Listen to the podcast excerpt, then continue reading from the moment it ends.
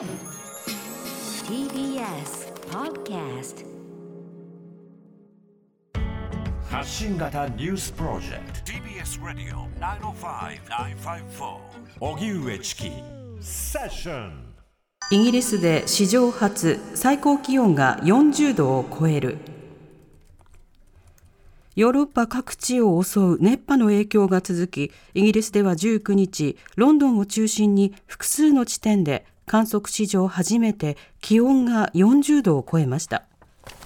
イギリスの気象庁によりますと最も気温が高かったのは中部コニングスビーで40.3度を記録。ロンドン中心部のセント・ジェームズ・パークやヒースロー空港などでも40度を超え北部スコットランドでも34.8度に達し過去最高となっています。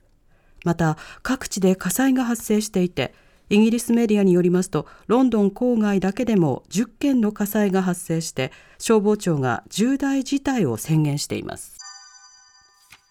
イギリス保守党の党首選スナク前財務相が一歩リード。ジョンソン首相の後任を決めるイギリスの与党保守党の党首選挙は19日4回目の投票が行われインド系のスナク前財務相が前回から3票上乗せした118票で首位を維持しました。2位は92票でモーダント前国防相。3位は86票のトラス外相とともに女性候補が並び4位になったナイジェリア系の女性候補ベーテノック元住宅担当閣住宅担当閣外相が脱落しました。20日に行われる保守党所属の下院議員による5回目の投票で候補者が2人に絞られ最終的に党員による投票で党首を選出。9月5日に新党首が発表される見通しです。それではイギリスの保守党党首選について毎日新聞論説委員の小倉隆康さんに聞きます。はい。小倉さんこんにちは。はいこんにちは。よろしくお願いします。はい今回は、はい、ジョンソン首相の辞任による党首選ということですけれども、その中身について聞く前に、そもそもあのジョンソン首相はなぜ辞めたのか、改めてここを教えていただけますか？そうですね、それ確認をしておきますとね、あのジョンソン首相にあの、えー、そコロナコロナ禍であるにもかかわらず、はい、あの首相公邸であのパーティーが開かれていたっていう、まあ、スキャンダルが出たわけですね、うん、でこれが何あの何度もこう開かれていたようで、はい、当時、そのジョンソン氏自身は、あのいや、これは規則に従って規則の範囲内でやってるもんだよっていう言い訳をしてたんですよ。えー、でもそれが、あのいや、でも規則に反して、えー、3人以上であの集まってたらしいとか、うん、自分もお酒飲んでたみたいだっていう話が暴露されて、えー、あのそのパーティーを開いてたこと自体よりも、えー、嘘をついていた虚偽の、えー、発言をしたんじゃないかなっていうのに注目が集まっちゃって、うん、それでその、まあ、党内からの反発が強くなって、やめざるを得なくなったっていうことだったんですよね。えーその党内でもあの批判の急先鋒になった人もいろいろいるわけですけれども、あのそのメンバーもあの今回の党首選に含まれているということです。その党首選そのものの特徴、見ていていかがですか？僕あのまあ、イギリスの選挙を見出して、それこそ20年ぐらいになると思うんですけれどもね、はい、あの今回の保守党の党首選は、本当にあの、えー、驚くような、驚くほどあの多様な人が出てるなと思いますね。えーた例えばあの、先ほどちょっと説明があった、そのスナックさんっていうあの前の財務大臣ですよね、はい、この人、今あの、トップを走ってるんですけれども、うん、この人はインド系なんですよ。はいそれで、あのもうえっと、4回目の投票で、えー負け負けて敗退しましたけれども、前のその閣外相なんかは、えー、ナイジェリア系だったりですね、えー、えー、なんかインド、パキスタン、ナイジェリア、えー、女性の方が候補が多かったりですね。はいでえー、8人最初に出てきたと思うんですけれども、その8人がおそらくほとんど全員が40代なんですよ。これ、この若さと多様性とですね、はい、あのえーと、人種的な多様性と、あとその性別ですよね、うん、このあたりで、これほどなんかいろんな人が出てきたあの保守党の党首選ってなかったと思いますね。えーこれはあの保守党の変化なのか、それともイギリスそのものの変化なのか、これはいかがでしょうか？いや僕はあのイギリス社会の変化だと思いますね。はい、っていうのはあの、イギリスであの第二次世界大戦の後にですね、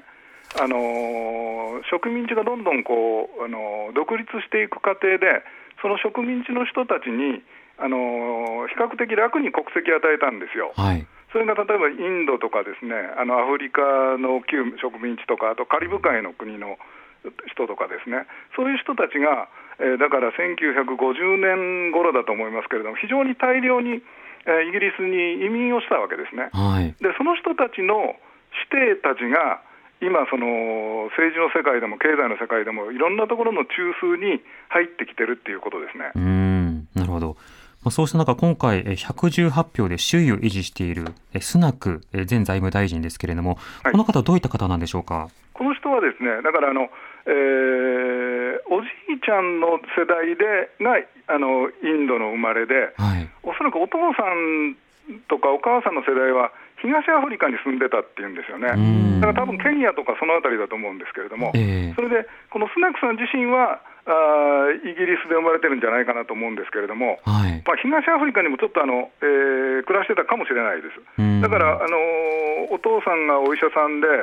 えー、お母さんが薬剤師だったかな、はい、なんかそそれであの、えー、大学を出て、えー、最初あのなんかあの投資銀行かなんかに勤めるんですよね、えー、ゴールドマン・サックスに勤めてて、その経験、その経済的な知識を生かして、保守党の党員になって、えー、2005年の選挙が最初だったと思うんですけれども、うん、えー、議員になって、まだあの彼、多分3期目ぐらいだと思うんですよ。えー、それで、えー、今、保守党の党首選のトップランナーになってるっていうことですね。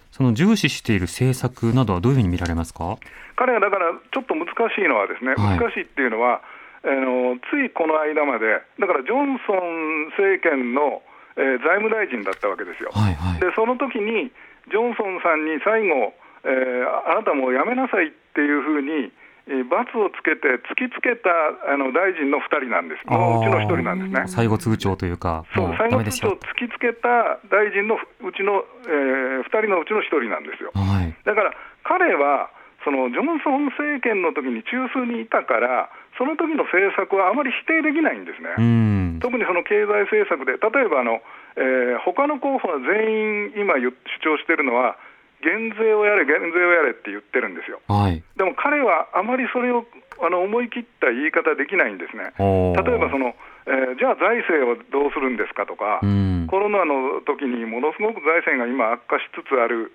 それに対してどういうふうに責任を持つんですかとか、えー、非常にやっぱりついこの間まで財務大臣をやってたんで、んその辺はあのー、あまりこう無責任に、いや、税金下げればいいんだよっていう話にはならないんですよ。えー、だから彼が今、一番言ってるのは、税金は、えー、もっと財政が安定して、えー、まずインフレを抑えて、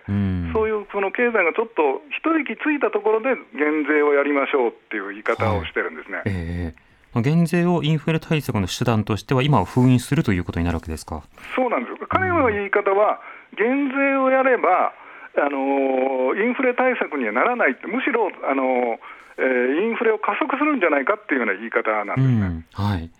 そうしたような点も含めて、まあ、今後、まあ、新首相誰になっていくのかということが決まっていく。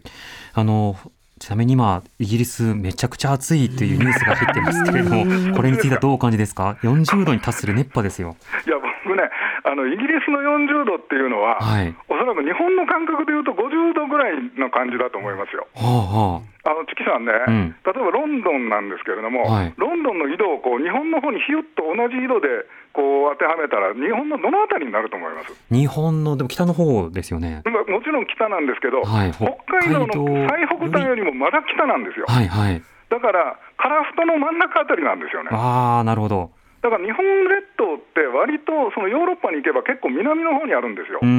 だからそんなところで、えー、40度っていうことは、いやこれは想像を絶するし、僕がね、あの最近はちょっとあの気温が高くなってるんで、えー、えー、いろんな人が、イギリス人も対策をしてると思いますけれどもね、僕が知ってるロンドンの人って、ほとんど家にエアコンないですからね。そうですよね。あいや小倉さん、お時間となりましたが、あのリポートもありがとうございました。はい、ありがとうございます。毎日新聞の小倉隆康さんでした。TBS Radio 荻上チキセッション